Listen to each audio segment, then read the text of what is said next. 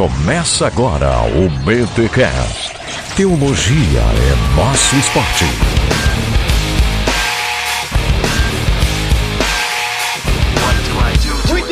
Bem, muito bem, muito bem. Começa mais um BT Cash de número 110. Eu sou o Rodrigo Bibo e olha, fiquei com raiva de tanto que caiu a internet do Abner. Nem tanto. Vai pra dentro. Tá, tá.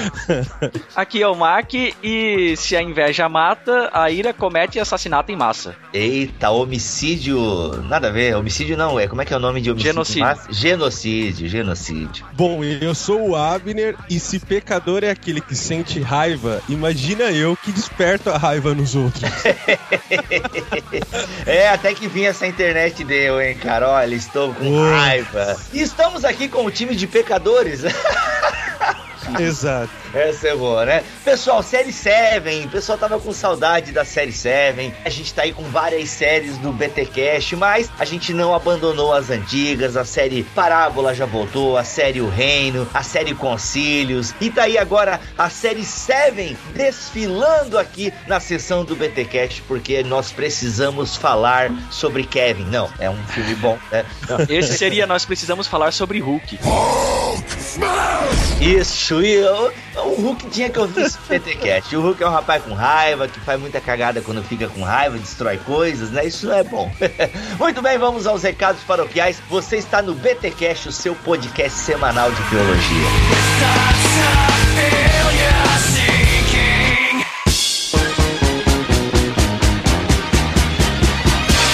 Antes que a galera fique irada, né? Porque não começa esse episódio logo. Vamos, a gente tem que dar um recado. É uma leitura de e-mail, na verdade, Mac, que a gente tem que fazer agora aqui no momento dos recados, porque não é só uma leitura de e-mail. O Rogério Moreira Júnior, ele, ele, estou, Mac, estou embasbacado.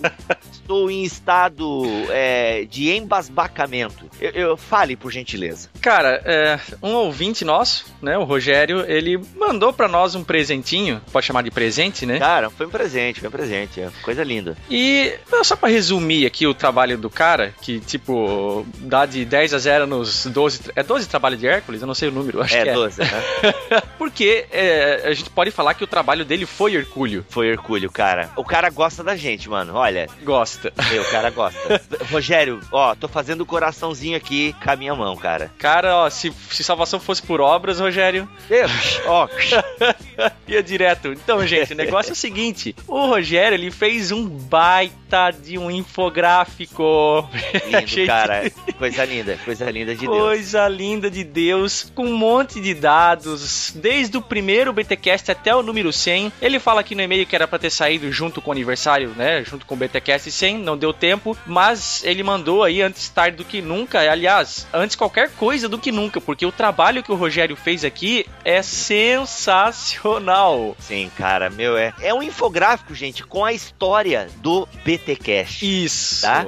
É uma coisa linda. Desde o primeiro episódio, publicado em 25 de março de 2011, cara. Olha isso, tá? E ele fez até o 100. E, cara, uma- um dado interessantíssimo aqui, Mac. Ele coloca aqui, ó. Cara, isso aqui porque é memória, isso aqui, cara. Hum. É a nossa história, maluco. Tem Nossa coisa história. que eu não lembrava, é? Ele diz o seguinte, no episódio 24, Bibo diz que seria um sonho de consumo participar do Irmãos.com. No mês seguinte, os três integrantes do BTcast participam do Irmãos.com 174 sobre Jó. Cara, olha aí, hein? E o infográfico ele tá repleto, gente, dessas referências que o Bibo acabou de dar um exemplo aí. Nossa, Tem um monte, né? Então, Ó, Mac, Mac, Mac, no 26 começa a campanha Grava Nicodemos. lembra disso, gente? Olha só. Olha aí, Aí fala do BTcast com o Leandro Lima, né? O lendário BTcast. a mãe de todas as hemorragias.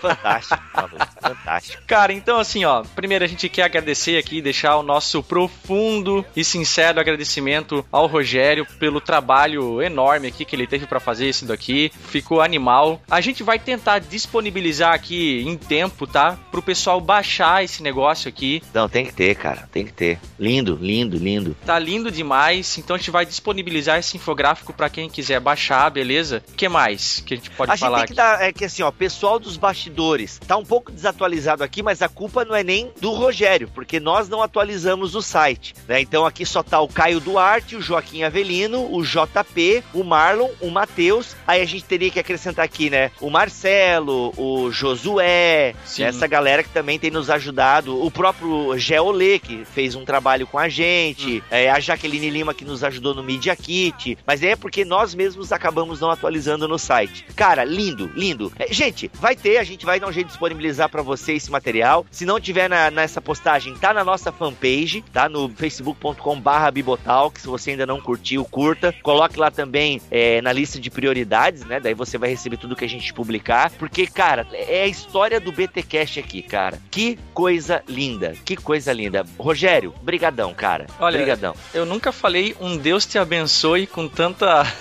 com tanta gratidão no coração, Rogério. Então, olha, em nome de toda a equipe Bibotalk aí, que Deus te abençoe muito, cara, pelo teu trabalho, pelo esforço que você fez aí fazendo esse belo trabalho. Ele é jornalista, né, cara? Ele tem um histórico, né? Ele trabalha com jornal, ele é jornalista visual aqui em Floripa. Aí, Olha ó. aí. Aí não é manezinho, né, cara? Gente boa. E o 150 tá chegando, né? Então, Se quiser ir se preparando pra dar aquela atualizada, né?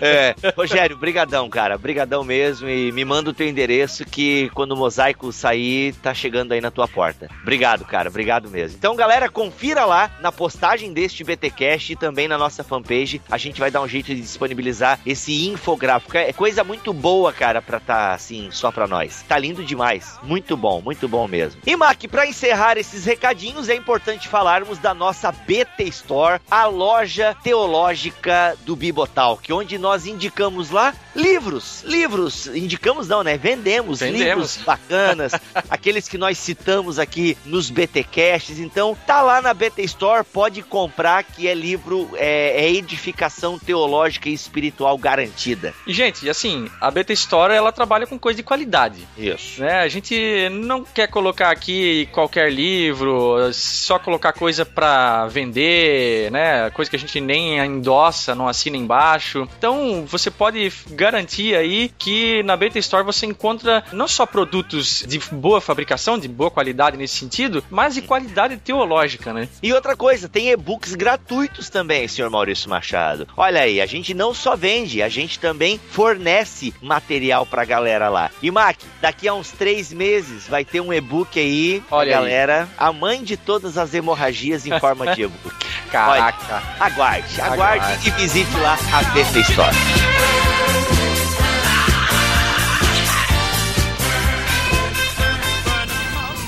Não há nada errado com o homem sentir prazer em seu trabalho. Eu não vou negar o meu desejo pessoal em fazer cada pecado virar contra o pecador. Oh, espera um pouco. Eu pensei que você só matava pessoas inocentes. Inocentes? Isso é alguma piada? Um homem obeso. Um homem repugnante que mal podia ficar em pé. Um homem que, se você visse na rua, apontaria para ele ou seus amigos para que todos pudessem ficar zombando. Um homem que, se você o visse enquanto estivesse comendo, você nem conseguiria terminar de comer.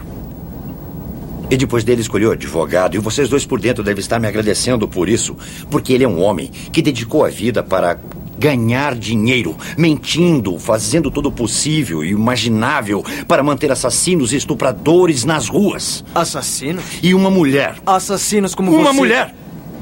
Uma mulher tão feia por dentro que não suportaria continuar vivendo se ela não pudesse ser bonita por fora. Um, um traficante de drogas, um traficante de drogas homossexual. Não vamos esquecer a prostituta que espalhava doenças. Só num mundo podre como este. Você pode dizer que eles eram pessoas inocentes e não dar risada. Mas aí é que está.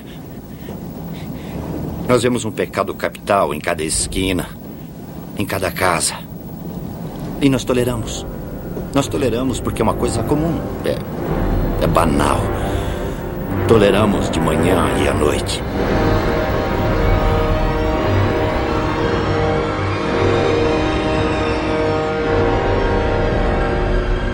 Muito bem, a série 7 aqui no BTcast é onde nós analisamos os pecados capitais, esses pecados que infelizmente fazem parte da nossa vida. Uma coisa que sempre que eu estudo a série 7, cara, é realmente como eu me flagro nesses pecados, né? Alguns mais, outros menos, mas falando hoje da raiva ou da ira, né? Realmente como a gente se pega, pelo menos eu me peguei, espero que vocês também, né? Pelo amor de Deus, espero que sim. Mas como a gente se pega, né? Assim, tipo, poxa, eu tenho um pouco dessas características, né? E se a gente vai entender mesmo o que é a raiva, o que é a ira, conforme, né, os autores que nós lemos, conforme o próprio Jesus procura falar tanto nos evangelhos, como eu me flagro, opa, talvez a ira não seja a característica da minha personalidade, eu não seja um cara irado. Ainda que alguns adolescentes falam, pô, Bibo, tu é um cara irado, mas não é nesse sentido, né?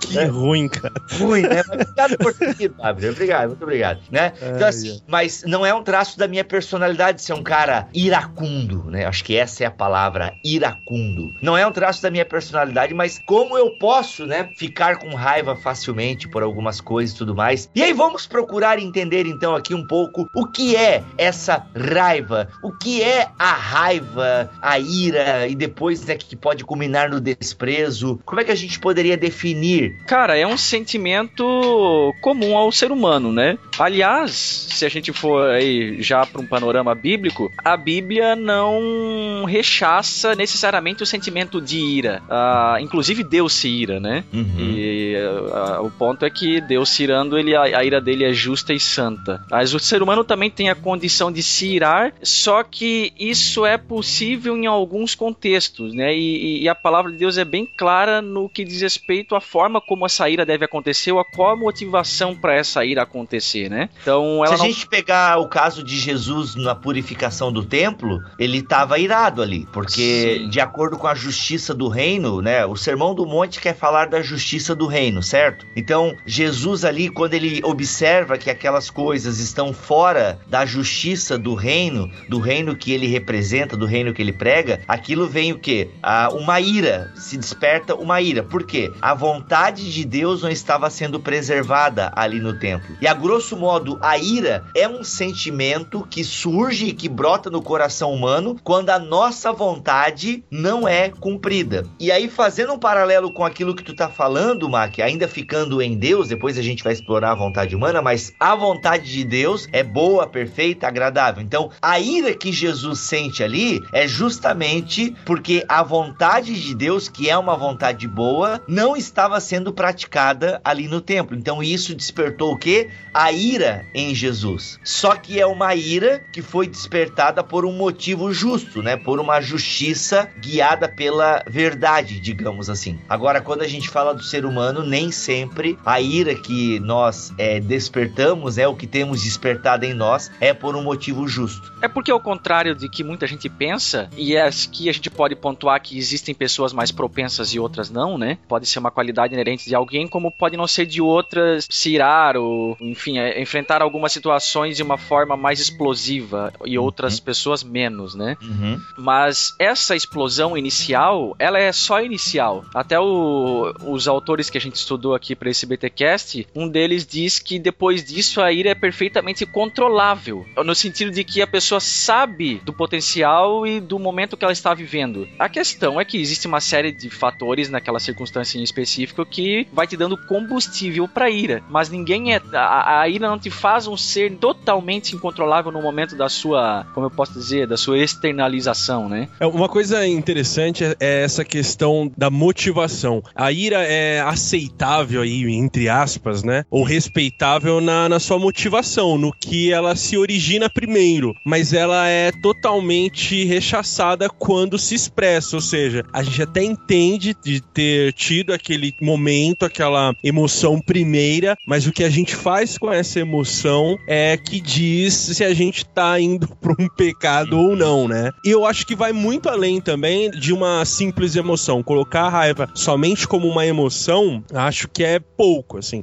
Tem a ver com aquilo que você disse inicialmente mesmo em relação à vontade. Porque as emoções, elas aparecem e desaparecem involuntariamente. Você não vem assim num momento e fala, agora eu vou ficar irado, né? É- Ela te assalta, ela te pega de surpresa. É, mas o que você faz com isso, essa coisa da vontade de controlar ou não controlar é que faz exatamente você pecar ou não. Enfim, eu quero frisar hoje sobre paciência. Deixa eu gravar essa moléstia nesse áudio! Peste bubônica! Eu tô doida pra gravar, o que é? Existe uma causa pra ira, a ira se acende, a causa passa e o que deveria ser normal é que a ira também passasse. Só que muitas vezes a ira É. continua, cara. A causa já eu- foi, já passou, entendeu? Só que a Por ira, que- o ódio, Aham. aquilo começa a ser fomentado de tal forma e que acaba aí, algumas vezes, em circunstâncias horripilantes, assim, né? É, não à toa a Bíblia vai dizer pra gente não pecar. É, ela não diz pra gente não fiquem irados. Ela, ó, quando vocês se irarem, não Uhum. pequem. Uhum. Então é, é o segundo passo, né? Onde nós erramos. É porque a gente é assaltado, como tu mesmo disse, a gente é. A não ser que assim, se eu abrir o Facebook, eu sei que eu vou mirar, né? Então, é, aí você está escolhendo o sentimento da ira.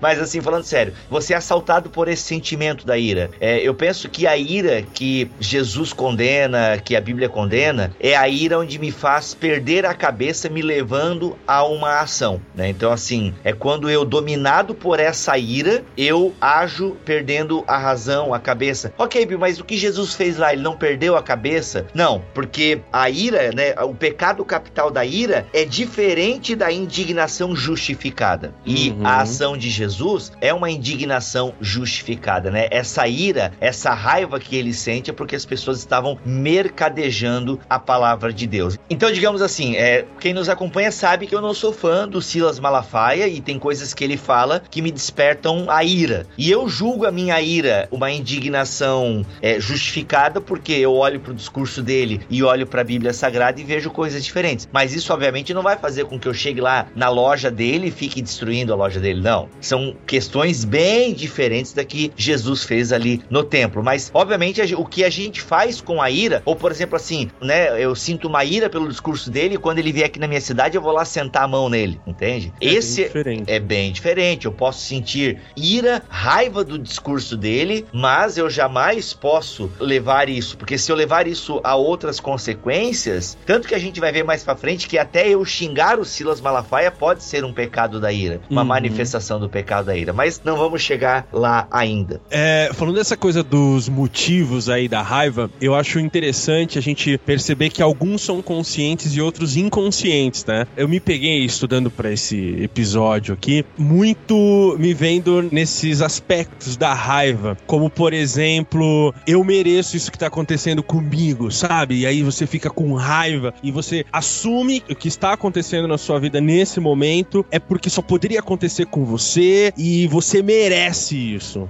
Esse é um aspecto, né? O outro é quando eu reverto isso e falo: não, isso não deveria estar acontecendo comigo. Eu não aceito isso, isso é pro outro.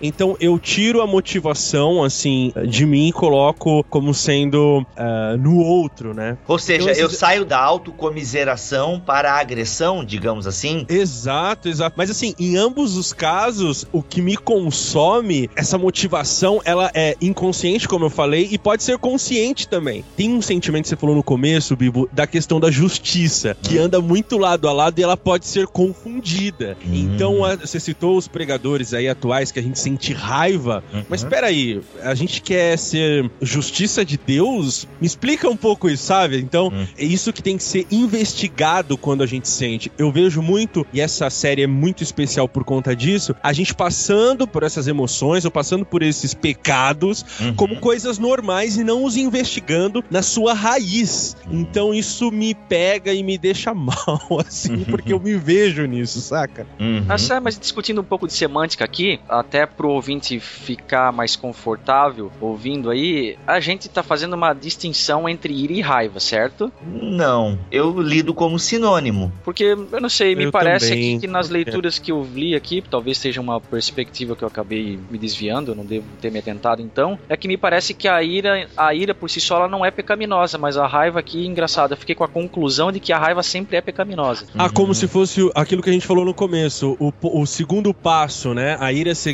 seria a primeira emoção, digamos assim, e a raiva seria o desdobramento da ira. Isso. É, eu não peguei. Eu, pra mim, É, fúria, essa li- cólera, eu- ira, indignação, estão tudo dentro do mesmo carro-chefe. Até o Os Guinness, pelo que eu entendi, ele diz o seguinte: o pecado capital da ira é o vício mais largamente reconhecido e é expresso de várias maneiras, como fúria, cólera, ira, indignação. Eu entendi como sinônimo, né? Não consigo distinguir raiva de ira. Porque quando assim, ó, pá, que raiva! Eu poderia dizer, eu tô irado com isso. Eu acho que ambos são sentimentos. Eu penso que o desdobramento da ira e da raiva são o desprezo e o assassinato. Então, mas eu tô, eu tô com o Mac nessa, sabia, Bibo? Porque a, a ira você não controla, você simplesmente é assaltado por ela. Você não sabe de onde veio o desdobramento disso, por isso que é um pecado capital, porque é vício, Uhum. é o que você faz com isso, entende? E isso do que a gente tá falando, da incontrolabilidade, essa coisa de colocar no outro, sentir, por- é o que você faz com esse primeiro sentimento. Mas posso estar equivocado também, eu acho que talvez possa ter feito uma leitura. É, vamos assumir Ah. por um momento que sejam sinônimos. Então, Uhum. É, beleza. Enfim, eu quero frisar hoje sobre paciência. Deixa eu gravar essa moléstia nesse áudio! Peste bubônica! Eu tô doida pra gravar, o que é? Mas como é que a gente resumiria então a ira, né? O Dallas Wheeler, no A Conspiração Divina, ele vai dizer que é um sentimento que se apodera do nosso corpo e imediatamente nos impele a enfrentar e até atacar aqueles que contrariaram a nossa vontade e interferiram na nossa vida. Por isso que ira está ligado ao ego. A ira é despertada em mim quando o meu ego é atingido, quando a minha vontade é contrariada. Ou seja, a ira é fruto da birra. É, nada a ver, brincadeira. Ou seja, a ira é despertada, ela me invade, ela me inflama, e aí o desdobramento da ira depende muito de como nós somos, do contexto social que a gente vive, porque acho que tudo isso, né, o contexto em que nós somos criados, ele determina o que eu vou fazer com esse sentimento quando ele me assaltar, ou seja, o que eu farei quando a minha vontade for contrariada. Tanto que o desdobramento da ira, até o Horácio, ele vai dizer, o Os Guinness cita, a ira é uma loucura temporária. Ou seja, justamente o que que é loucura? Nós não estamos em todas as nossas faculdades mentais. Ainda que a psicologia vai dizer que ninguém está plenamente nas suas faculdades mentais. né? Todo mundo tem um pouquinho de louco. né? Mas assim, a ira é justamente ela nos tira, né, desse eixo. Ela nos torna insanos. E aqui o S com letra maiúscula. Obrigado, É. galera da Insanos.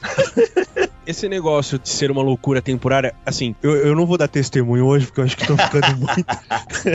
Mas eu tenho. já testemunhou, né? Mas vai lá, testemunha. É, é. Mas assim, momentos que apaga, assim, que você, quando revê, você fala, não, eu não. Sério, e, e se, se eu pudesse voltar, eu não faria igual. É como se naquele momento, essa suspensão das faculdades, assim, Uhum. é, fosse de fato isso, né? Você passa a ser controlado por algo que você é, não gerou, né? Assim, é, parece, né, que você não gerou, mas tava dentro de você o tempo todo, assim. Por isso que o Hulk é aquela figura tão grotesca, assim, está dentro de cada um. Basta que nós cortemos o fio errado. Minha mãe diz muito isso, assim. Basta que eu, você corte o fio errado pra ver que aquele ser humano que você acha tão bonzinho pode virar uma criatura, sabe, incontrolável. já que tu não vai ter testemunho, eu, eu tomo, eu tomo às vezes aqui. Se eu fizer um- uma análise aí, claro, daqui eu consigo lembrar pelo menos, das vezes que eu mirei, justificável ou não, eu lembro que todas as vezes, no momento em que a ira estava ocorrendo, quando o sentimento e a explosão e as palavras o tom de voz alto, tinha um determinado momento daquelas circunstâncias, ou, ou em todas elas, existia um momento que dava o clique, ó, tu pode parar agora se você quiser. Só que a ira ela é tão malandra, cara, ela te dá uma, uma autoridade, só que ela não é uma autoridade legítima, ela é uma falsa autoridade de verdade sobre aquilo que você tá fazendo e aquilo que você tá falando, que te engana de um jeito que você vai indo, vai indo, vai indo, e quando você vê, todo mundo já tá machucado, ou quem respingou, né, já se sentiu machucado emocionalmente, fisicamente, graças a Deus, até porque eu não tenho porte pra isso, mas mas é engraçado, cara, como ela te embebeda, ela te embriaga a ira a ponto de você, sabendo que tem o controle, mas você sempre quer. Você quer ir até o final pra saber o que acontece, né? É porque Porque é o ego, né? O ego ferido é isso. Porque assim, a sua vontade foi obstruída. Você quer desobstruir isso. Então, cara, se você não controlar a ira que te assalta, que o Salmo 4.4 fala, né? Quando vocês ficarem irados, não pequem. Então, como já o Abner deixou bem claro, a ira, ela é um sentimento que assalta qualquer um. Mas se eu não tenho aqui o controle do Espírito Santo, cara, e por isso se fala tanto em nós estarmos imersos no Espírito Santo, de nós é, nos deixar encher pelo Espírito, né? A Bíblia fala bastante disso. Uhum. Dentro E do nós- fruto existe a paciência, né? E isso, a bondade, a benignidade, longanimidade, todas essas coisas, né? Se a gente não tem isso cultivado, cara, aí a ira toma conta mesmo e a gente Uhum. se, se dá mal, maluco. Enfim, eu quero frisar hoje sobre paciência.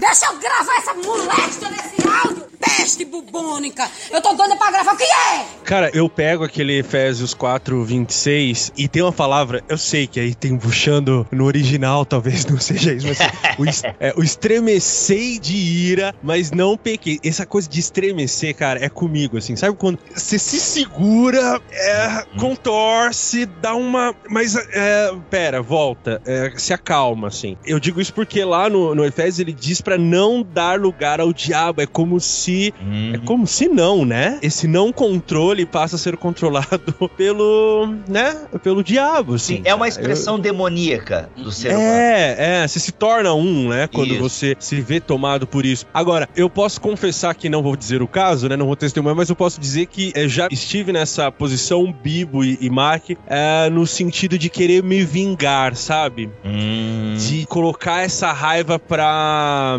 devolver o mal com o mal, assim. Sim. E. A vingança é uma filha da ira. É um aspecto ali, Sim. né? E aí, tá- é. Quando a gente pensa em vingança, a gente vê, já imagina, né, esses filmes de ação aí. Pode ver, cara, como o tema da vingança, ele tá presente nos filmes de ação, né? E nem no- só nos filmes, né, Bibo? Essa coisa do revenge porn hoje é isso, né, cara? Uhum. Meu, o que que é revenge porn, cara? Ah, É, são esses, sim, é, são esses galera que- caras, é, esses caras que se sentem traídos, corneados, ou mesmo não, por puro sadismo, gravam, né, as, Isso, a- isso. as cenas de sexo, com, com- Ou cenas de fotos, né, que É. recebeu da menina nua e tal. É verdade, revenge porn, não tinha conhecimento do termo. E é justamente isso que eu ia falar. A gente pensa nos filmes em agressão, o cara, né, o The Punisher, é, e fazendo Uhum. justiça e matando quem matou a família dele, por aí vai. Mas não, cara, como o Abner colocou, revenge porn, ou se você puder ferrar alguém no seu trabalho, né, aquele É. cara que não fez a sua vontade, que lhe contrariou, aquilo lhe causou uma ira, você não bateu no cara, né? Você não foi lá e arranhou o carro dele no estacionamento, não. Uhum. Você simplesmente, quando teve a oportunidade de malhar o pau no cara, ou de deixar o cara em maus lençóis é, com a gerência, isso são aspectos da ira, né? Uhum. E, cara, e como isso é comum? Exato, e tem uma, uma coisa que distorce, Bibo, algo que é de Deus, que é a justiça, e perverte. Você se sente a mão de Deus mesmo, sabe? Assim, Uhum. não, eu vou mostrar pra essa pessoa que que ele mexeu. Cara, calma.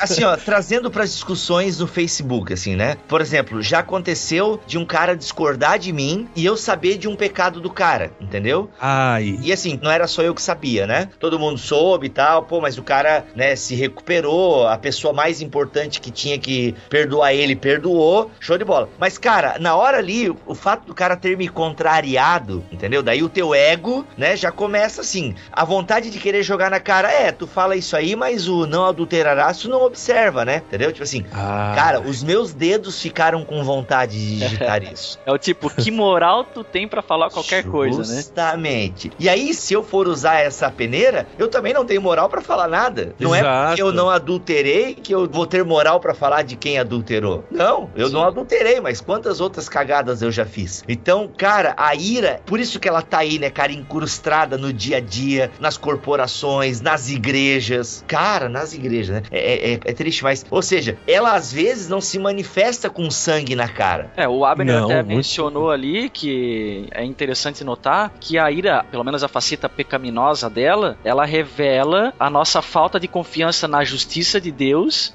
que é Exato. santa e boa, pra demonstrar o nosso senso de justiça. Uhum. A gente pode ver, né? Quando você se ira, você quer que prevaleça o quê? A sua justiça que foi ferida ou foi desacatada ou alguma Uhum. coisa nesse sentido. Uhum. Você bate na mesa com os punhos cerrados, e é do meu jeito, eu tô falando agora e ninguém fala. Não, cara, olha só. Pegamos uma situação aí, talvez comum, não sei se é tão comum hoje, mas a família tradicional onde a filha engravida antes do casamento. Uhum. Cara, não sei se vocês já se depararam com isso, mas é uma situação muito comum onde pelo menos o pai fica desgraçado da vida e vem aquele sermão recheado da justiça, que é aquela justiça que permeia aquele núcleo familiar, e aquilo é a justiça, aquilo é a verdade naquele momento, né? Uhum. Ainda que aqui não necessariamente seja pecaminoso, né? Talvez de fato mereça uma bronca seja merecida, mas para você ver como essa questão de justiça tá muito ah, entrelaçada com essa questão da ira, né? Uhum. Mas aí eu parto justiça a partir da onde, né? Isso, É- é- esse é o meu é- questionamento. Uhum. Qual é o valor que tá permeando essa minha justiça? Porque se é só essa birra, ah, a minha vontade não foi feita, aí é complicado.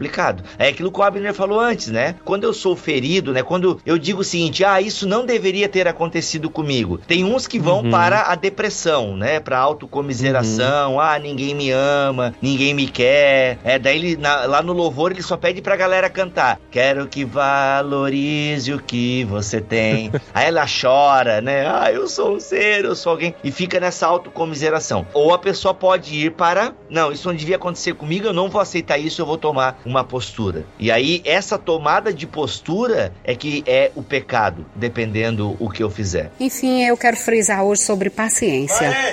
Deixa eu gravar essa moléstia nesse áudio, peste bubônica. Eu tô doida pra gravar, o que é? Voltando ainda para as questões, é, trazendo aqui de novo o Malafaia, e acho que a gente pode entrar um pouco em Mateus 5, que eu sei que vocês leram também, e como a ira, ela pode se manifestar nas palavras, né, de baixo calão que eu utilizo para uma pessoa. Olha aí. Vamos ler até, tá lá em Mateus 5, a partir do versículo 21. Lembrando que a gente está no início do Sermão do Monte, e o Sermão do Monte se propõe a ser a, digamos assim, a ética do reino, desse reino que Jesus veio pregar. Aguarde na série O Reino uma introdução ao Sermão do Monte. Vou ler aqui na Almeidinha, revista e atualizada. Ouvistes o que foi dito aos antigos: não matarás, e quem matar estará sujeito a julgamento. Eu, porém, vos digo que todo aquele que, sem motivo, se irar contra seu irmão, estará sujeito a julgamento. E quem proferir um insulto a seu irmão estará sujeito a julgamento do tribunal. E quem lhe chamar tolo estará sujeito ao inferno de fogo. Olha Uau. a radicalidade. Antes da gente começar a explicar esse texto, o Abner vai ler na paráfrase a mensagem. Eu vou falar Ah. paráfrase aqui antes que aquele. É, mas leram lá a mensagem, a mensagem Ah, da palavra é. de Deus e blá blá blá. tá bom, gente, é uma paráfrase. Lê aí, Abner. Isso aí. Vocês conhecem bem o mandamento dos antigos: não matarás, pois afirmo que qualquer que guarde rancor de um irmão é culpado de assassinato. Ei, Chame um irmão de idiota e você corre o risco de parar num tribunal. Chame sua irmã de burra e estará no limiar do inferno. O simples fato moral é que palavras matam. Nossa, velho. Cara, eu gosto É do bom, Eugene? Peterson. Eu cara. gosto, é legal. É, é, já tem uma interpretação dele aí no texto, mas eu acho que ele captou a essência do que Jesus Uhum. quis dizer, sabe? Porque, Uhum. obviamente, a palavra tolo pra Jesus, ah, Mac, a origem é, acho que tá raca ali, é, né? Haka, eu não sei se é haka ou haká, mas essa expressão aramaica ela denota ou sugere aquela puxada de cuspe, né? E quem nunca aí viu nos filmes, principalmente, séries de TV, aquela expressão de desprezo que quando você olha pra pessoa, puxa o cuspe, né, e, e joga no chão, Uhum. que, cara, é uma ilustração legítima da ira em sua forma última, que é o desprezo, né? Então, claro que hoje em dia a palavra tolo pra nós, ela não significa muita coisa, ela não tem um peso. Ela tem um Mas- tom bobo até, né? Isso, ah, você é um tolo, você não sabe de nada, Jon Snow, entendeu? Tolinho. É, seu tolinho. Mas ah, o que Jesus quer é trazer, cara, e é perfeita essa ideia, né, do haka, né, que possivelmente ela dá esse significado, né, do, do puxar o guspe, né, o cuspe, quer dizer. Eu gosto de falar guspe, já expliquei isso que é mais legal. Mas justamente esse, esse desprezo, sabe, de quando você, pô, você não gosta daquilo e tal. E é justamente, é esse sentimento, porque ah, você não pode imaginar a ira só quando alguma coisa acontece, né, como um assassinato. Não, Jesus Jesus ele quer ir na essência da coisa. E aí a palavra idiota que o Peterson coloca, ela tem um peso. É, claro que dependendo do contexto, uh, ela não tem peso, né? As palavras, eu acho que ela hoje em dia, com o excesso de termos que nós temos para degradar alguém, uhum. para xingar alguém, uh, vai depender muito do peso e do contexto em que essa palavra está sendo dita. Então assim, quando eu tô conversando com um amigo meu e ele age, pô, gato, foi idiota agora, né? Não tem um peso. Agora, se eu estou falando de alguém que eu estou com ira, aí você percebe que essa palavra idiota, ela está externando uma coisa muito ruim que está dentro de mim. Eu queria só exemplificar, cara, essa questão do uso das palavras. Quando a gente é pequeno e o avô, o pai, fala, não diga tal palavra. Você vai usar aquela palavra em outro contexto, com amigos uhum. é, e tudo mais. Mas o que está no centro daquele mandamento, daquela orientação do seu pai, do seu avô, enfim? Uhum. É, pense antes de falar. Então, se existe um peso nas palavras, se existe um, uma moral ou uma possibilidade de agressão, pense antes de fazê-lo. Eu acho que uhum. tem esse sentido também. Então, tem a questão do, do contexto? Tem, mas a gente sabe usar as palavras quando a gente quer fazer mal, assim. A gente uhum. sabe uhum. fazê-las sangrar na cara do outro. A gente não cospe mais na cara dos outros, mas a gente uhum. joga palavras tanto quanto fosse um cuspe.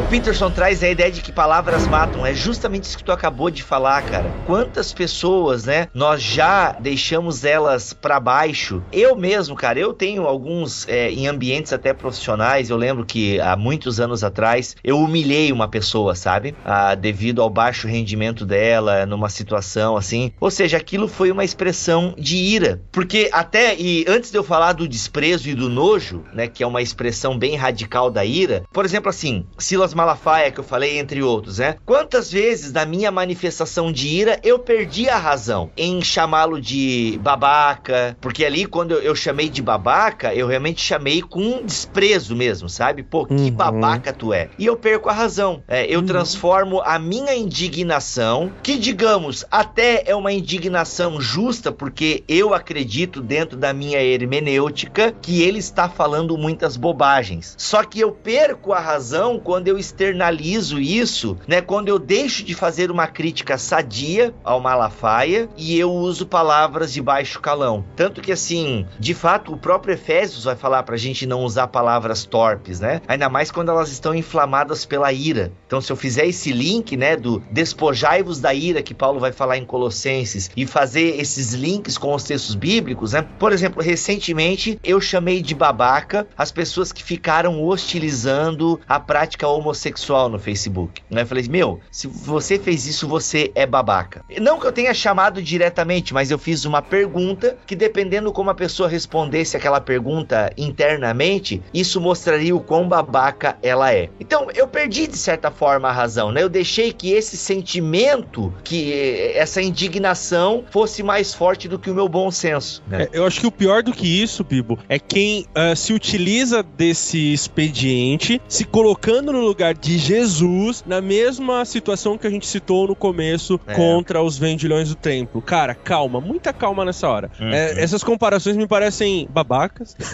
mas é. Porque a gente é, está se munindo de uma raiva incontrolável contra aqueles que estão próximos de nós, assim. A gente está tornando inimigo aquele a quem a gente não deveria tornar, eu acho. Assim, é. E aí é só achismo mesmo. Sabe assim, que eu acho que a melhor arma, e aí eu tô dando um um, conselho, talvez. Mas assim, é não falar, não compartilhar, não dar mais palanque, cara, pra esse tipo de gente. É. Uh, se nós sabemos que tá errada a conduta, se ele tá fazendo mal, cara, não fale. Hum. Não fale. É, aí, claro, abrindo um parênteses aqui agora, ó, já é o ego ferido querendo se defender, mas vamos lá. Ai, ai, ai.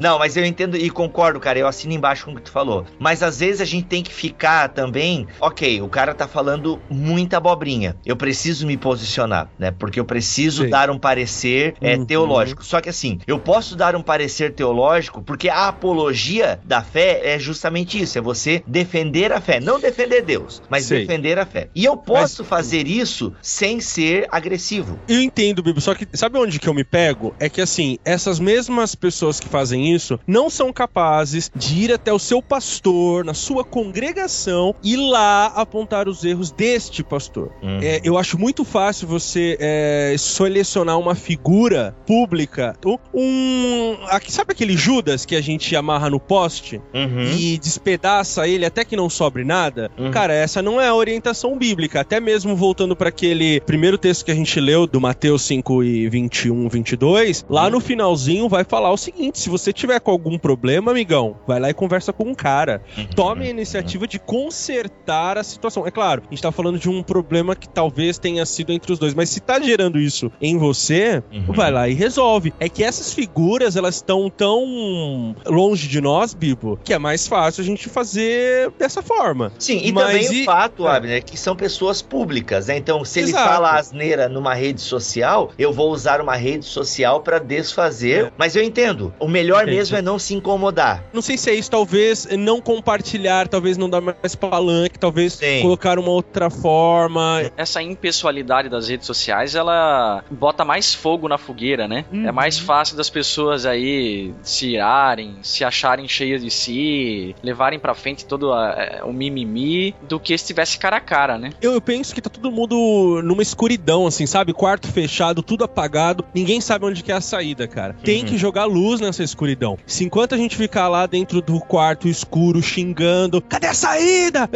É, Eu, sabe, tem um culpado pra gente estar aqui, cara. Ninguém tá fazendo nada pra procurar de fato a saída, jogar uma luz nessa escuridão toda, saca? Enfim, eu quero frisar hoje sobre paciência. Deixa eu gravar essa moléstia nesse áudio! Peste bubônica! Eu tô doida pra gravar, o que é? Então, assim, até agora a gente tá falando só sobre essa questão individual, né? Sobre a ira, sobre a raiva. Mas se a gente deixar de lado um pouco isso e pensar em como essa raiva individual se torna pra massa, a gente vai ter um problemão, assim. A gente poderia citar muitos exemplos aqui, cara. Muitos. De nações inteiras condenadas aí por conta de um indivíduo que sentiu raiva e de que era justo e de que foi a luta por conta disso e deu tudo errado.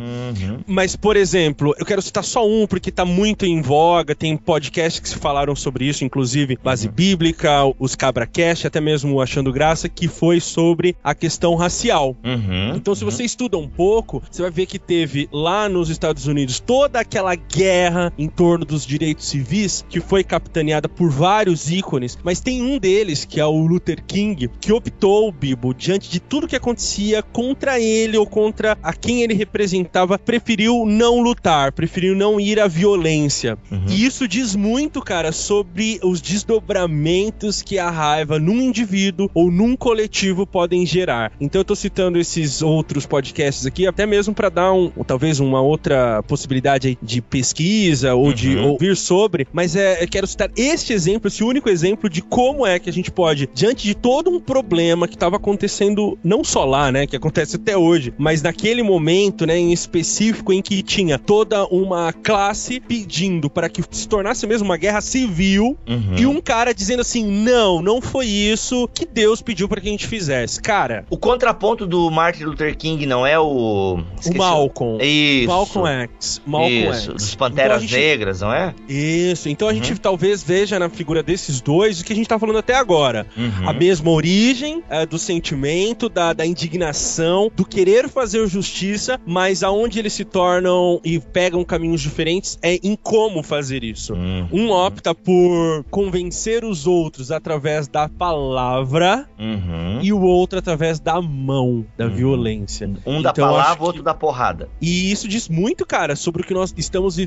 hoje. Eu tô puxando isso porque, tendo em vista o que a gente já conversou até agora, eu fico com muito medo, Bibo, muito medo mesmo, de que a gente esteja inconscientemente encaminhando toda a nossa discussão para talvez um enfrentamento corporal, assim. Meu, um... fala mais sobre isso, como? Eu tô, fiquei agora. Eu tô dizendo, por exemplo, essa nossa raiva contra gays. Uhum. Eu tô falando, nossa, porque a gente tá dentro de um segmento e por mais que hajam pessoas e pessoas, é, ainda somos vistos como um todo. Uhum. Então, essa coisa de inflamar, e a gente citou alguns ícones aqui no Brasil, alguns pastores que estão inflamando, indo uhum. ao tom bélico, né? Eu fico mal, cara, porque eu acho que a gente não tá indo por esse caminho do Luther King, sabe? A gente tá optando por ser Malcolm X, assim. Querer resolver as coisas mais na gritaria, no vai ser assim, que é assim mesmo, do que fazer as coisas como elas deveriam ser feitas, saca? Uhum. É, até se tu vai ver esse pessoal, né, os defensores da família tradicional, eles dizem que não estão inflamando o povo a um discurso de ódio. Só que, cara, você abre, e aqui de novo a gente volta para as redes sociais, uh, por mais que não se tenha ali um discurso nitidamente de ódio, mas se você faz uma piadinha assim, por exemplo, colocando plugs, né? Ah, é tomada com não sei o que, ah, isso é um casal, o resto é gambiarra. Isso é uma ofensa, cara. Você talvez nunca vá bater num homossexual, mas olha a postura que você vai ter diante do homossexual se você já tem essa postura agressiva nas redes sociais. E assim, gente, aqui na minha cidade não é tão comum você ver um casal de homossexual, mas aqui em Curitiba, que já é próximo, que é, sei lá, 110 quilômetros de Joinville, no shopping você já vê casais homossexuais. Em São Paulo, eu penso, Abner, que deve ser comum. É, bem comum, é porque é uma metrópole, porque estamos aqui no centro, sei lá, assim, um uhum. centro muito grande, uhum. é, tem visitas de outros países, quer dizer, é uma cidade. Como que eu posso. É uma metrópole, cara, não tem outra palavra, é uma metrópole. Sim, então assim, vamos deixar bem claro aqui. Se eu vejo um casal heterossexual se agarrando numa praça de alimentação, eu também fico chateado e se a minha filha estiver perto, eu obviamente eu trocaria de lugar. Não iria lá incomodá-los, isso é função do segurança do shopping. Assim como eu ver um casal homossexual se pegando numa praça de alimentação, eu faria a mesma coisa. Agora sim, uma coisa que nós temos que começar a nos acostumar, e eu tô falando da minha realidade, o pessoal da grande metrópole já tá acho que se acostumando com isso. É normal troca de afetos e carinho por homossexuais em praça de alimentação. Eu vi muito disso em Curitiba, no shopping Curitiba. Literalmente, os dois sentados juntinho, um fazendo carinho no cabelo do outro, aquela coisa toda, né, dando de comer na boca,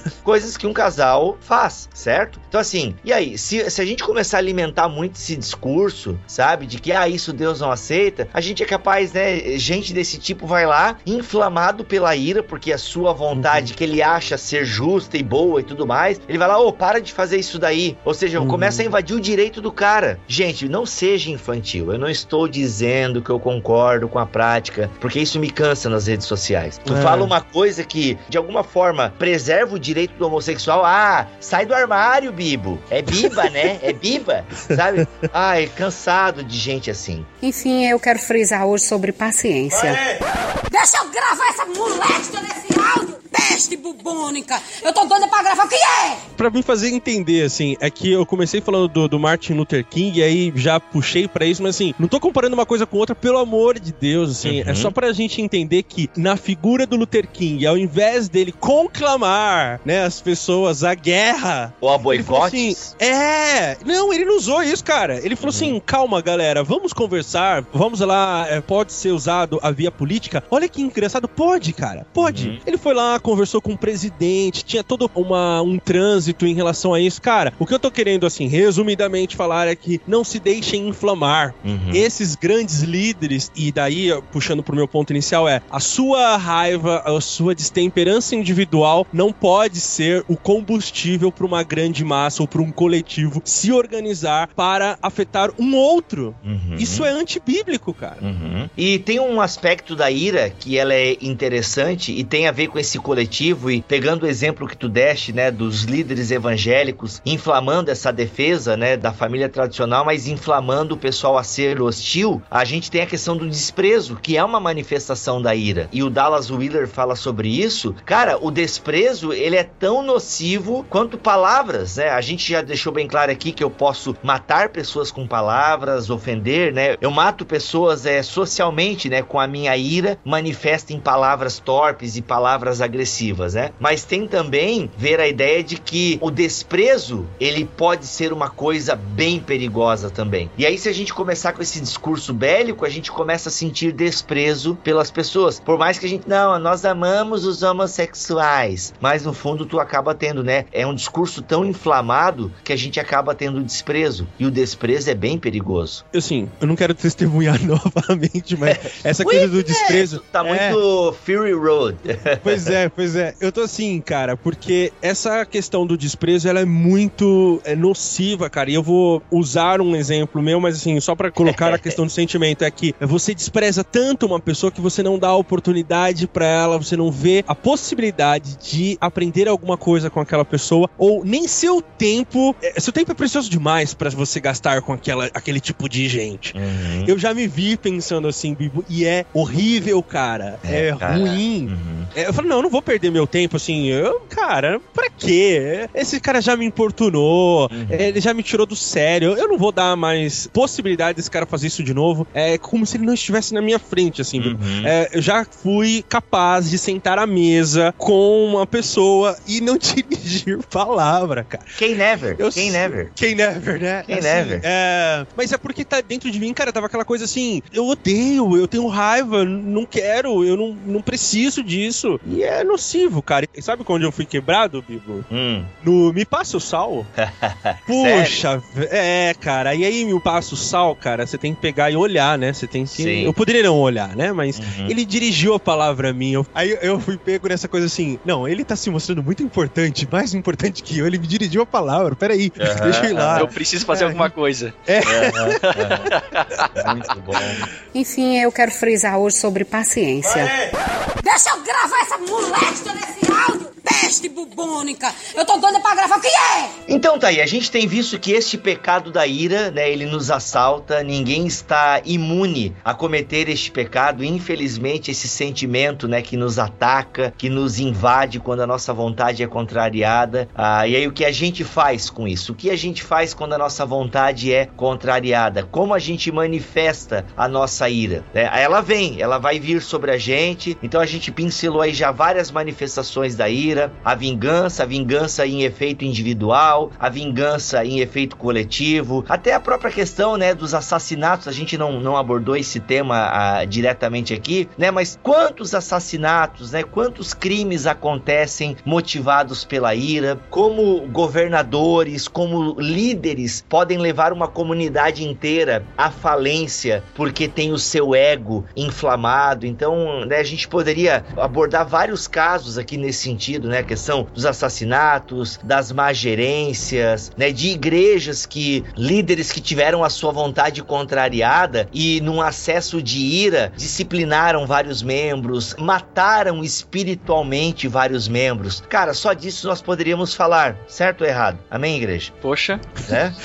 dá um caldo isso aí. Dá um calma, me deu até vontade de falar sobre isso agora, né? Porque a importância do líder, né? A gente já deixou bem claro aqui em vídeo e em podcast que o líder, ele é tão pecador como qualquer outro ser humano, mas é inegável que ele tem uma posição de destaque na comunidade, né? E, e ele precisa mais do que os outros ter essa sabedoria, por quê? Porque um acesso de ira de um líder pode prejudicar uma comunidade inteira. O ego inflamado de um líder pode levar uma comunidade inteira a sofrer as consequências que só ele deveria sofrer. Por isso que ele precisa tra- tratar a sua ira. E quem é líder vai ter a sua vontade contrariada. Normal. Você está liderando outros seres humanos, outras cosmovisões, outros mundos, outras percepções da vida. E aí, agora, toda vez que a sua vontade for contrariada, você vai ter um chilique, um ataque de raiva? Não dá. né? Tem que ter essa sabedoria. E qual seria, então, gente, o contraponto da ira? Cara, a Bíblia vai apontar dois, né? A mansidão e eh, os pacificadores, né? Uhum. Ou,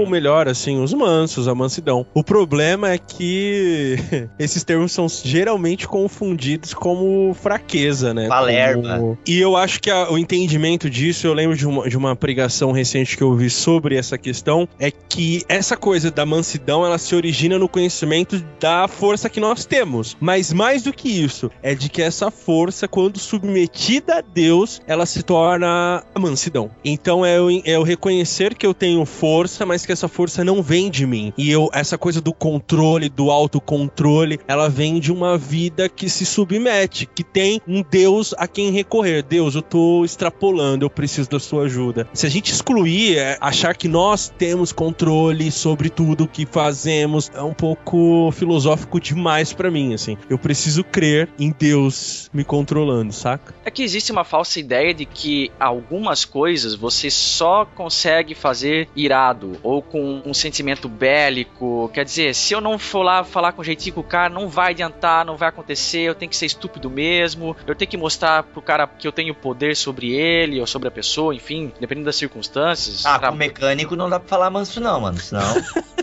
Aí o Dallas Willard fala, né? Não há nada que você faça com ira que você não possa fazer com os contrapontos, né? Com a mansidão, com o amor, com o perdão. A gente que subestima demais, inclusive, nem é uma atitude de fé vindo de um cristão, né? Quando a gente não considera o fruto do Espírito, quando a gente não considera o atuar de Deus nas nossas vidas, é, em última instância, isso é incredulidade. E tem uma coisa assim, as pessoas não estão preparadas, Bibo, para serem tratadas da maneira como devem. As pessoas entraram numa, numa, numa coisa tão assim de reagir. Ah, eu, eu sobrevivo. Então, pequenos atos são hoje vistos. Eu tô falando por mim, eu, eu me espanto às vezes, cara, com alguns atos de generosidade de algumas pessoas. Nossa, mas esse cara está quieto? Como assim? Como ele não se indignou? É, é, ou, uau, olha só que gesto essa pessoa tá tendo. Talvez, e aí só talvez mesmo, esteja aí o fruto, né? Uhum. Dessa mansidão. É, eu entendo e concordo, meu, com tudo, mas eu tô pensando num caso aqui agora específico. Teve uma, uma paciente de um PA, PA é pronto atendimento aqui em Joinville, não sei se isso é nacional, mas enfim. Ela foi num PA de madrugada e ela não foi atendida. E aí ela ficou, ela deu um estado de ira nessa mulher, ela pegou o celular, cara, e começou a filmar. Eu não tô sendo atendida, olha aqui, ela começou a andar pelo PA berrando e dizendo: "Ó, não tem ninguém aqui". E isso é um absurdo. E meu Deus, ela pega, entra na sala das enfermeiras. Estão aqui tudo sentado e ninguém vai me entender, e ninguém tá me atendendo. Eu tô com dor de cabeça. Será que esse não é um estado de ira? E se ela agisse com mansidão, será que ela seria atendida? Eu não sei. Pensei nisso agora, não sei se tem a ver com a pauta também. Então, mas aí assim, ela vai agir sempre assim, Bibo? É, É. assim que se muda as coisas? Quem ela está fazendo de fato mal? Aonde está o objeto da raiva dela? Então eu, eu entendo, eu já tive esses rompantes também. Hum. Só que eles não são saudáveis, porque eles, se continuarem a acontecer em todas as ocasiões, por conta de irmos em busca dos nossos direitos, a- nós morremos, cara. Hum. Não tem como sobreviver. É uma coisa que faz mais mal. Por isso que esse vício, ele é tão dilacerante. Por isso que ele te destrói de dentro pra fora. Enfim, eu quero frisar hoje sobre paciência. Deixa eu gravar essa moléstia nesse áudio! Peste bubônica! Eu tô doida pra gravar, o que é? É, eu tô lendo aqui agora Bem-aventurados Pacificadores. Se eu parar pra pensar em todas as polêmicas de Facebook que eu já me envolvi, inflamado pela ira, eu perdi a razão, né? E às vezes eu mais causei calor do que luz e não agi como pacificador. E aí, cara, entra esse equilíbrio que a gente tem que ter, né? Ok, eu tô vendo um monte de coisa errada, né? Que eu julgo ser errado. As pessoas fazendo, né, comentários esdrúxulos no Facebook e tal. Desculpa, gente, eu tava falando tanto de rede social nesse BTcast, é porque no momento em que eu estou gravando ele, eu passei por isso, né? É, em envolvimento em polêmicas na rede e tudo mais. Mas eu parar pra pensar, o meu comentário, né, por mais que 400 pessoas concordaram comigo e curtiram, é isso aí, Bibo, tu tá certo tal, ao mesmo tempo gerei e despertei raiva em outras, né? Então, até que ponto isso valeu a pena? Legal, 400 pessoas curtiram e acharam que eu me posicionei legal. Mas quantas outras que ficaram, sabe? Será que eu não poderia falar de outra maneira o que eu falei? De maneira até mais pacífica, digamos assim? Legal isso, cara. Pô, tô em... Desculpa o meu silêncio agora, a partir desse momento, mas é que eu tô refletindo sobre isso, né? O contraponto da raiva. A mansidão. E ser manso não é ser idiota, não é ser neutro. Eu penso que é isso, né? Acho que as pessoas confundem. Não. Ser neutro, você pode se posicionar, mas, cara, se eu tiver aí a chave do amor, da mansidão, eu posso dar o meu posicionamento sem ser sarcástico, sem ser irônico, ah, e olha que eu sei que eu sou isso muitas vezes. Pô, é bacana nem isso fala. aí. O Bibo, tem uma, uma passagem lá do, no Cristianismo Puro e Simples do Lewis que ele vai falar o seguinte: que o cristianismo não pretende que diminuamos nem um pouco o ódio que sentimos pela crueldade por essas coisas que a gente vê por aí. E por essas Uhum. coisas que a gente vê por aí, é tudo que você tá sentindo. Mas ele fala o seguinte: que não precisamos nos retratar de nada que tenhamos dito contra tais coisas. Devemos odiá-las mesmo. Mas o cristianismo pretende que as odiamos do mesmo modo como odiamos as nossas próprias ações. Hum, E aí que pega. uhum. Porque se você for tão justo com você mesmo na sua avaliação, você Uhum. não faz Uhum. isso. É aquela ideia de olhar o defeito dos outros com lente de aumento e olhar os meus Exato. defeitos com o binóculo invertido, tá ligado? Uhum. E jogar o cristianismo ali no meio, achando que você tá fazendo bem, É. que você é bom pra caramba, você é um cidadão do bem, sabe? Uhum. Seu reino não é aqui. Remete à questão do cisco e da trave no olho, né? É, é, aí é, é, é, é isso aí. É, cara. Eu acho que Talvez seja assim, uma discussão maior, né? É, não, eu acho que nós temos que fazer a- as críticas, sim. É, eu, eu, pelo menos, eu me posiciono dessa maneira, mas eu penso que eu posso mudar o meu jeito de fazer a crítica, sabe? Ser mais polido, ser mais manso. Eu acho que eu posso defender. Igual, se eu tirei a trave, né, é, do meu olho em determinado assunto, eu posso, né, em amor, e eu acho que daí é o que falta pra mim muitas vezes, em amor, é, e ele faz toda a diferença. Enfim, tudo bem que também com os fariseus Jesus não aliviava, né? Então aí, cara, ó, o meu ego tenta É. sempre sair, né? Arrumar um caminho pra Justificar. justificar. o pecado é uma porcaria mesmo, cara. Olha, vou te contar, viu? Mas enfim, tamo aí, seguindo. Por isso tá aí a Bíblia, né? Tá aí a série Seven pra botar o dedo na nossa ferida e a gente se examinar, entendeu? E, e criar consciência. Mas tu e- sabe que conhecendo o ser humano como a gente se conhece, né? Afinal, fazemos parte da deles. raça mulher sapiens? É, eu acho que apesar de todas as barbáries históricas desde o começo do mundo aí, né, não vou nem citar aqui, mas muitas já aconteceram em nome de muita coisa e expressando muita ira, eu ainda acho que, olha, cara, poderia ter sido, poderia ser muito pior, assim, dado o conhecimento do coração do homem e dado o conhecimento da graça comum de Deus, né, que freia, que não deixa a coisa chegar ao seu limite, né? Eu penso que ele sempre tá ali com as rédeas, é como se fosse um cavalo chucro, assim, a humanidade e Deus na charrete segurando, assim, sabe? Isso porque ainda tem muito absurdo, né? Sim. É, mas imagina se Deus ainda não tivesse de alguma forma controlando a história. Aí a, a nossa ira já nos teria levado à extinção faz tempo.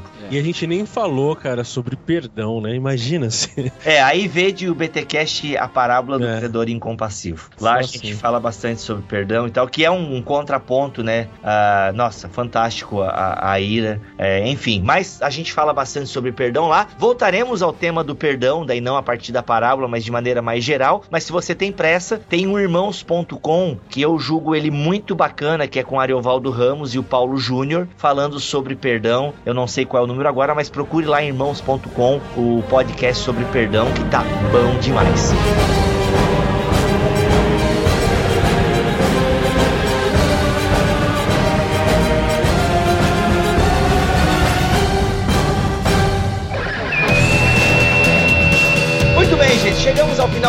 mais um BTcast irado. Meu, que essa gíria é bem adolescente, é pré-adolescente, eu acho, né, cara? Que só criança fala irado, né? Brincadeira, se você é adulto e fala, não fique irado comigo. Mas a gente vai chegando aí, enfim, eu aprendi pra caramba, refleti bastante gravando. Espero que tenha sido também bênção pra sua vida. E é isso aí. Eu sou o Rodrigo Bibo, vou ficando por aqui, menos irado. Espero eu. Aqui é o Mac e vou amando o próximo como a mim mesmo. É assim como deve ser. Assim como as coisas são. E aí, Abner, tu vai ter que ficar por último e vai ter que dar uma benção pra nós aí, cara. Caramba, não. Já que Putz, ninguém é mano. pastor aqui. Não, eu também não. Pois é, e aí, né? Não, cara, aí você me coloca num, num mal. O que, que eu tenho que fazer agora? Não, eu não sei fazer. Putz, fiquei mal agora. E eu sou o Avner na versão paz e amor para que vocês não sintam tanta raiva de mim. e eu quero ler aqui então, já que não temos pastores para nos dar a bênção, sim, nós somos bem ortodoxos. Só pastor pode dar a bênção no final do culto. Sacerdócio universal, todos os crentes por água abaixo agora. Mas eu quero ler então um texto é, para fechar essa nossa reflexão, um texto que eu penso que tem a ver, que diz o seguinte: está lá em 1 João 3, a partir do 11. Porque a mensagem que ouvistes desde o princípio é esta: que nos amemos uns aos outros. Não segundo Caim, que era do maligno e assassinou a seu irmão. Por que o assassinou? Porque as suas obras eram más e as do seu irmão justas, ou seja, Caim se deixou levar pela ira. Irmãos, não vos maravilheis se o mundo vos odeia. Nós sabemos que já passamos da morte para a vida, porque amamos os irmãos. Aquele que não ama permanece na morte. Todo aquele que odeia seu irmão é assassino. Ora, vós sabeis que todo assassino não tem a vida eterna permanente em si. Nisto conhecemos o amor, que Cristo deu a sua vida por nós e devemos dar a nossa vida pelos irmãos. E aí o que é dar a vida pelos irmãos, ele explica nos versículos versículos seguintes. Amém. Amém. Uau. Se não se retratar, irá para a Inquisição. Eu recebi uma carta. Você renega o que escreveu? Você vai se retratar ou não?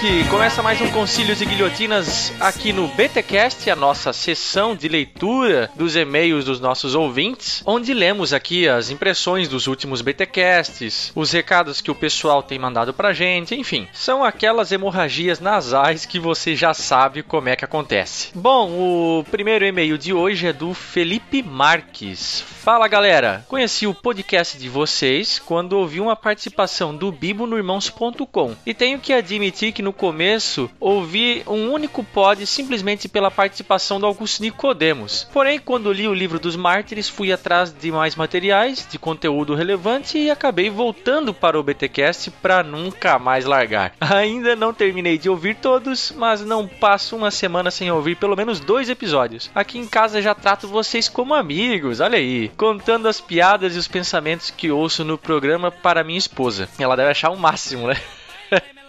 Vocês me fizeram entender o verdadeiro sentido do estudo de teologia. E hoje ela também é meu esporte. E sobre o BTcast 107, quero dar os parabéns pela clareza de pensamentos e excelente participação do pastor Wilson Porte. Olha aí, o Wilson Porte que é um parceiraço nosso aí do BTcast. É isso aí, um forte abraço e fiquem com Deus. Outro e-mail aqui é do Jordan Linder. Fala galera do Bibotal que congrego na igreja Fonte de Vida, antes chamada Luterana Renovada. Aí, amiguinho do Alex, olha aí.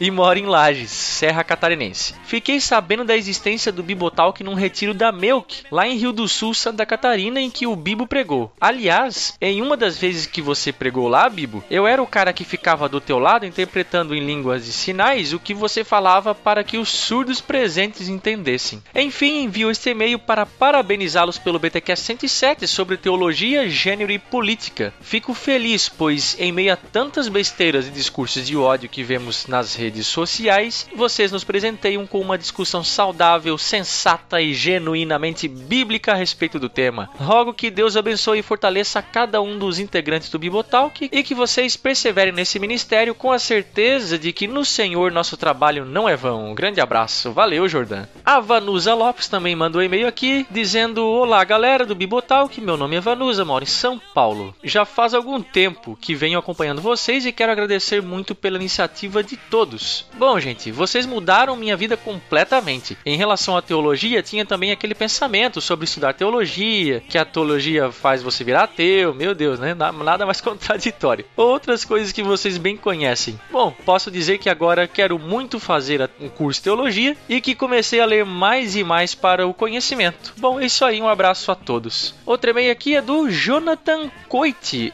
ou Coiti, mais provável que seja Coiti, Ando da Costa. Olá, turma do BTcast, tenho 19 anos e sou estudante de psicologia na Universidade Federal do Amazonas, aqui de Manaus. Eu gostaria de agradecer por esse ministério que tem edificado a vida de muitos cristãos. Aí ele conta aqui um, resumidamente o testemunho dele, contando um pouco da vida, que ele nasceu num lar cristão, que ele acabou se desencantando com a instituição, como acontece com muita gente aí também. Ele chega a falar aqui que debandou para os lados do deísmo, que teve problema com depressão, até que ele se apaixonou pela área de humanas, né, filosofia, psicologia e teologia, e acabou também enveredando para estudar a história da igreja. E aí isso fez com que ele voltasse a ter a alegria de viver e, e a participar de uma comunidade local. E nesse meio tempo ele fala aqui que encontra o BTcast, que já é o 20 antigo nosso, aliás, lá do tempo que o Alex começou a entrar no time. Olha aí, faz bastante tempo. E aí ele fala aqui também que hoje ele é um crente reformado e que nós acabamos sendo responsáveis pela vontade que ele tem de praticar esse esporte maravilhoso que é a teologia. Ei, que beleza! Aí ele termina aqui, enfim, estou orando para que esse podcast alcance jovens como eu, que apesar das dores da vida, podem sempre ver um fio de esperança ao ouvir as vozes desses mestres em teologia. Olha aí, Jonathan, menos, menos. Um grande abraço e teologia é meu esporte. E para a alegria do senhor Machado, eu sou a milianista. Olha aí, que beleza! Valeu, Jonathan. Outra e-mail aqui é do Renato Cunha Silva, graça e paz. Meu nome é Renato, sou de São Paulo, Zona Norte. Ouço vocês todos os dias já faz um ano e já fazia muito tempo que não tinha me manifestado pelos comentários. Eu acho o podcast de vocês ótimo. Meus parabéns pelo trabalho que fazem, que é muito edificante e muito esclarecedor. Deus continue abençoando a todos. Aí eu acho engraçado aqui que ele coloca no finalzinho uma descrição que ele mesmo fez do que seja cada um de nós, dos integrantes aqui, né? Aí ele coloca aqui que o Bibo é o amigo do anjo do Chevette, o Mac liberal. Caraca, Renato, tu tá ouvindo um, um BTcast numa dimensão onde eu sou liberal, porque nessa tá difícil. O Alex é o alemão de Pomerode, não, o Alex nem é de Pomerode.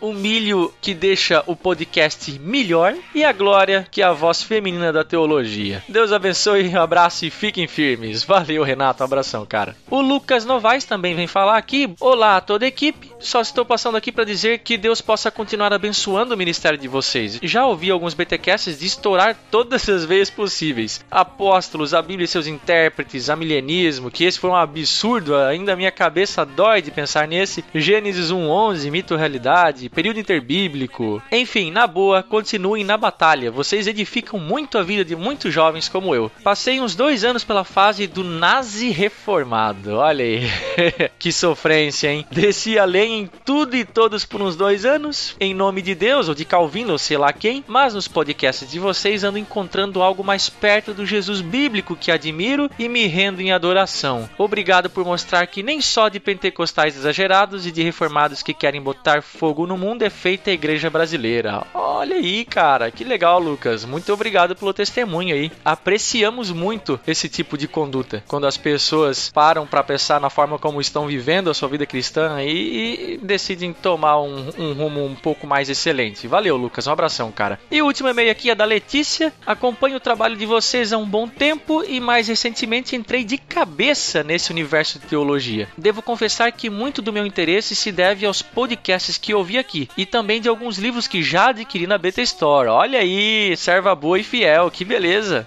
Só queria deixar aqui o meu agradecimento pela qualidade e quantidade de material que vocês têm aqui no site. É sensacional. Parabéns e que Deus continue abençoando e guiando esse ministério tão especial. Abraços. Valeu, Letícia, um abração. Outras pessoas aqui também mandaram e-mail: João Paulo Macedo, Leandro Silva, que é o Léo Rachid, o Vinícius Fortes. Pessoal, não dá para ler tudo aqui, tá? A nossa caixa de e-mail tem bem mais e-mails do que a gente pode veicular aqui, até porque a gente não tem espaço suficiente. Mas a gente agradece muito o empenho de todos aqueles que escrevem. Fiquem tranquilos que nós lemos todos, ok? E você que não quer parar só no e-mail, mas quer fazer mais, quer mandar o seu áudio e o seu efeito BTcast, faça como o John Caprestana. Olha aí o que ele deixou pra gente.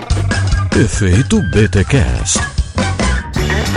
Olá pessoal, aqui quem fala é o John Caprestana. Eu sou teólogo formado na mesma faculdade que o Bibo, a FLT, e aguardo um envio pela Melk esse ano. O Bibotalk tem sido uma bênção para mim, mantendo a minha teologia sempre afiada e em dia. Eu tenho ouvido diariamente desde o começo do ano e já devo ter ouvido todos os episódios do BTcast e BT Curtas mais de uma vez. Aliás, eu sou um pirateador massivo de BT Curtas, que eu uso como parte dos programas de rádio que eu transmito aqui em Buia, Santa Catarina. Não posso dizer que tenho tido hemorragias nasais com o BTcast, mas ele tem me ajudado muito a manter meu posicionamento teológico fundamentado e acurado. Me sinto parte da equipe BB Talk e gosto muito de poder participar da construção de uma teologia popular e cerceada nas escrituras. Como já dizia Lutero, sola scriptura.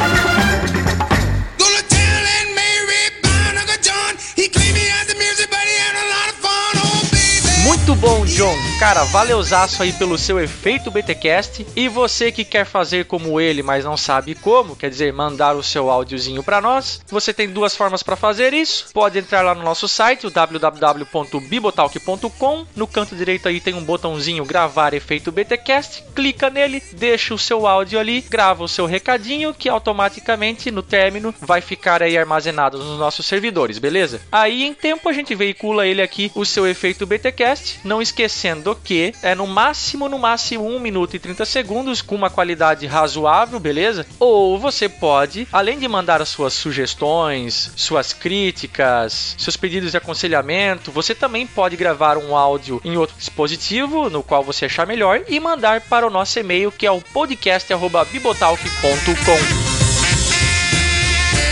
Para terminar aqui, não esqueça, estamos nas redes sociais, crente. Facebook, Twitter, Instagram. O link de todas as redes sociais onde fazemos parte está aqui na postagem desse BTcast. Vai lá, acessa ela, se inscreva, curta, compartilhe, interaja com a gente. Não esquecendo que nós temos os nossos perfis pessoais, tanto no Facebook uh, como no Twitter, Instagram, não sei se todo mundo tem, mas tem o perfil oficial lá do Bibotalk. De novo, links na postagem. E não esquece de dar aquela conferida, aquela passadinha no nosso canal do YouTube, crente velho. Sim, www.youtube.com/barra bibotalkvlog. Temos o BT Papo, o BT Papo Live, o BT Vlog. Curta os nossos vídeos, compartilhe eles nas redes sociais aí. Mande toda essa informação pra frente. Quanto mais pessoas tiverem acesso a todo esse conteúdo, nós ficamos muito felizes. Ajude a disseminar o conhecimento, pessoal. Bom, é isso aí. Vou ficando por aqui e a gente se encontra aí no próximo BTcast, se Deus quiser. Valeu, galera. Um abraço.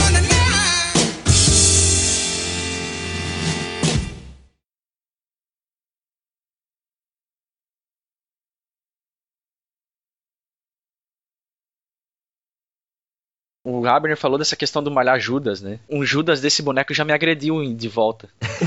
como, como assim? Sim. que isso? Foi dar uma paulada nele, ele subiu e voltou em ti, é isso? Quase isso, cara. Não se contentando em dar paulada no Judas, a gente tocava fogo depois, né? Eita ferro. Hum. Nossa. E depois continuava batendo, pegando fogo no Judas. Crianças, pensa, Sim. né? e tava eu lá com mais uma trupe de uns quatro, cinco vizinho, primo e tal. Vamos malhar o Judas e pá, e pedaço de pau com prego na mão, aquela coisa. E eu dei a primeira e pá! Sair aquelas fagulhas e tal. E dei a segunda e pá, e pedaço de papel com pano queimando pro lado. Aí dei a terceira, pá, e quando eu voltei o taco pra cima pra dar a quarta, tinha ficado um pedaço de pano preso no prego, pegando fogo. E quando eu levantei pro alto, acima da minha cabeça, aquele pedaço se desprendeu do prego e caiu em cima da minha mão, cara, pegando Puts. fogo. Foi o dia que o Judas se cobrou de mim, cara. Tenho cicatriz até hoje. Sério? Uau.